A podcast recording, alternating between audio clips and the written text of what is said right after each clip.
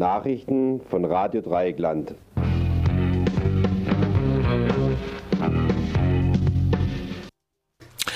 Demonstrationen in Mexiko wegen schwerster Delikte angeklagt. Im internationalen, am internationalen Aktionstag für die verschwundenen Studenten in Ayotzinapa am 20.11. hat die Polizei in der mexikanischen Hauptstadt im Zuge der massiven Proteste rund 30 Personen verhaftet.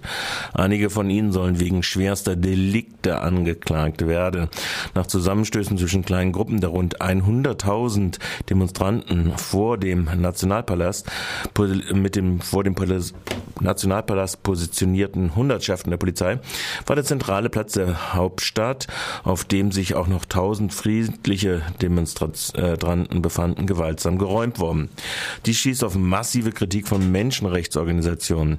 Die Staatsanwaltschaft klagt vier Frauen und sieben Männer wegen versuchten Mordes, Aufruhr und organisierte Kriminalität an. Dies berichtet Dolores González, die Direktorin der Menschenrechtsorganisation Serra Paz, gegenüber der Zeitung äh, La Jornada. Die elf Gefangenen befinden sich jetzt in Hochsicherheitsgefängnissen in den Bundesstaaten Nayarit und Veracruz, in denen auch mutmaßliche Täter von Iguala einsitzen. Organisationen wie Serapaz und Familienangehörige machen geltend, dass die Studenten in der Haft geschlagen werden.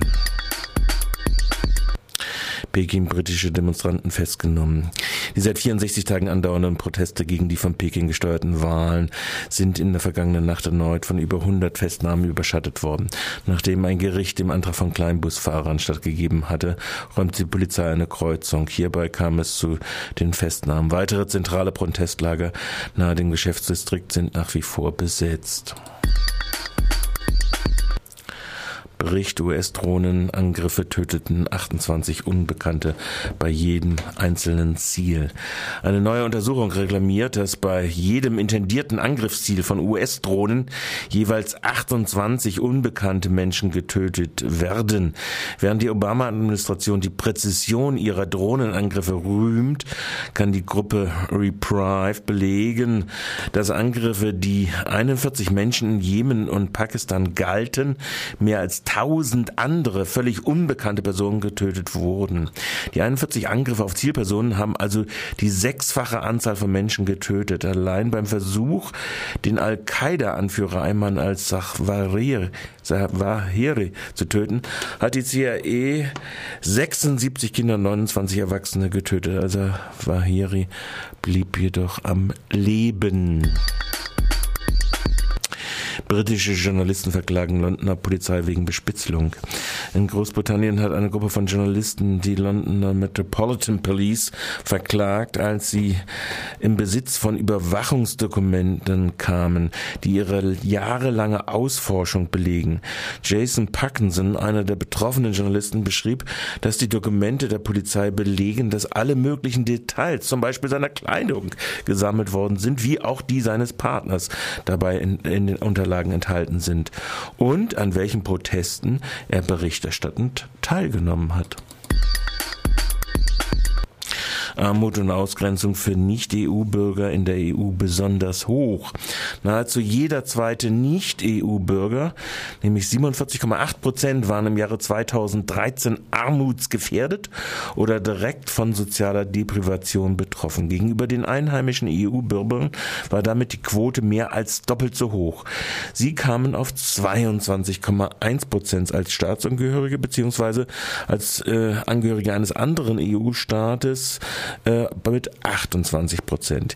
Jeder fünfte Nicht-EU-Bürger war im Jahr 2013 im Alter von 18 Jahren oder älter in der EU der 28 von erheblicher materieller Deprivation betroffen.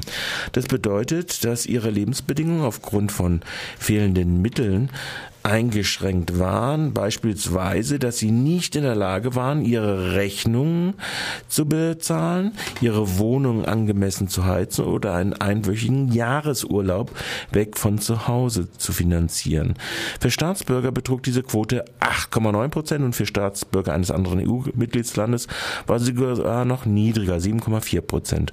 Auch bei den Wohnverhältnissen muss ein Drittel der Nicht-EU-Bürger in überbelegten Wohnungen unterkommen, während die Staatsangehörigen EU-Angehörigen auf eine Quote von 15 Prozent äh, beziehungsweise aus der EU von 15,3 Prozent kamen. Gesundheitswesenarbeiterinnen streiken in England und Nordirland. In England und Nordirland haben am Montag bereits Hunderttausende von Arbeitern des Gesundheitswesens einen vierstündigen Proteststreik unternommen. Sie planen in dieser ganzen Woche weitere Aktionen. Ihr Protest richtet sich gegen die Weigerung der Regierung von Ministerpräsident Cameron, eine 1% Steigerung der Löhne vorzunehmen, die eine Schlichtungskommission vorgeschlagen hatte. Asylorganisationen fordern Bleiberecht statt Desintegration durch Kettenduldung.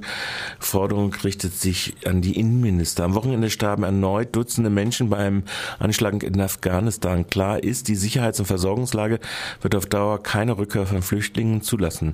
Trotzdem leben viele afghanische Flüchtlinge in Deutschland in Angst vor Abschiebung. Bei der Innenministerkonferenz soll nun über ihr Schicksal beraten und eine Neubewertung der abschiebungsrelevanten Sicherheitslage vorgenommen werden. Heute beginnt die Vorkonferenz der Staatssekretäre in Berlin. Für mehr als 4000 Flüchtlinge aus Afghanistan, die nur geduldet in Deutschland leben, könnte dies im besten Fall einen Abschiebestopp und ein Leben in Sicherheit mit einer Integrationsperspektive, im schlechtesten Fall Kettenduldung und vermehrte Abschiebung bedeuten. Äh, hier äh, fordern äh, Bernd Mesowitsch, stellvertretender Geschäftsführer von Pro Asyl, dass diese Tausende von Flüchtlingen aus Afghanistan, äh, dass damit Schluss ist, durch Kettenduldung sie von gesellschaftlicher Teilhabe und dem Arbeitsmarkt fernzuhalten. Skerl bleibt im Untersuchungsausschuss Schlossgarten. Die Fraktionen von Grünen und SPD im Untersuchungsausschuss Schlossgarten Einsatz 2 haben am Dienstag den Antrag von CDU und FDP abgelehnt, den Obmann der Grünen Uli Skerl aus dem Ausschuss auszuschließen. Zuvor hatte die Landtagsverwaltung in einer Stellungnahme festgestellt, dass die einschlägigen Vorschriften des Untersuchungsausschussgesetzes auf den grünen Abgeordneten gar nicht zutreffen können. Zitat, das ist ein erneutes und durchsichtiges absichtliches Manöver der CDU, um die Arbeit des Ausschusses zu torpedieren. Wir haben die Aufgabe, auf Grundlage des Einsatzungsantrages des Landtags Beweise zu erheben. Davon lassen wir uns nicht beirren, sagte der SPD-Obmann Sascha Binder. Skerl hatte als Mitglied des ersten Untersuchungsausschusses über dessen Ergebnisse kritisch publiziert. Diese unentgeltliche mediale Tätigkeit wollten die damaligen Befürworter des blutigen Einsatzes ihm heute als wirtschaftliches Interesse zum Vorwurf machen und so seinen Ausschluss fordern. Eine Meldung noch nach Freiburg. Verwaltungsgericht Freiburg basht Standvergabe der FETM auf Weihnachtsmarkt. Wieder einmal ist eine der typischen Schludrigkeiten, für die der hochdotierte FETM-Chef Bernd Dallmann die Verantwortung trägt, aufgeflogen. Das Verwaltungsgericht Freiburg verpflichtete den ach so wirtschaftlichen öffentlichen Schuldenkrösus von Freiburg in seiner Vergabepraxis für Stände am Weihnachtsmarkt endlich rechtlich korrekt vorzugehen. Präziser Verpflichtet wird der Dienstherr des am Millionentropf der Stadt Freiburg hängenden Herrn Dahlmann und seiner FETM.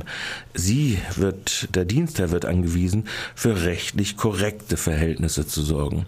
Die FETM, die für die Stadt die ausufernden Ständegenehmigungen angeblich nach einem Punktesystem in sechs Kategor in acht Kategorien vornimmt, wurde bescheinigt, dass in drei der acht Kategorien mit jeweils sechs Punkten weder in der Ausschreibung, geschweige denn in der Zuteilung über ein transparentes Punktesystem verfügt zu haben. Zitat aus der Presseerklärung des Verwaltungsgerichtes.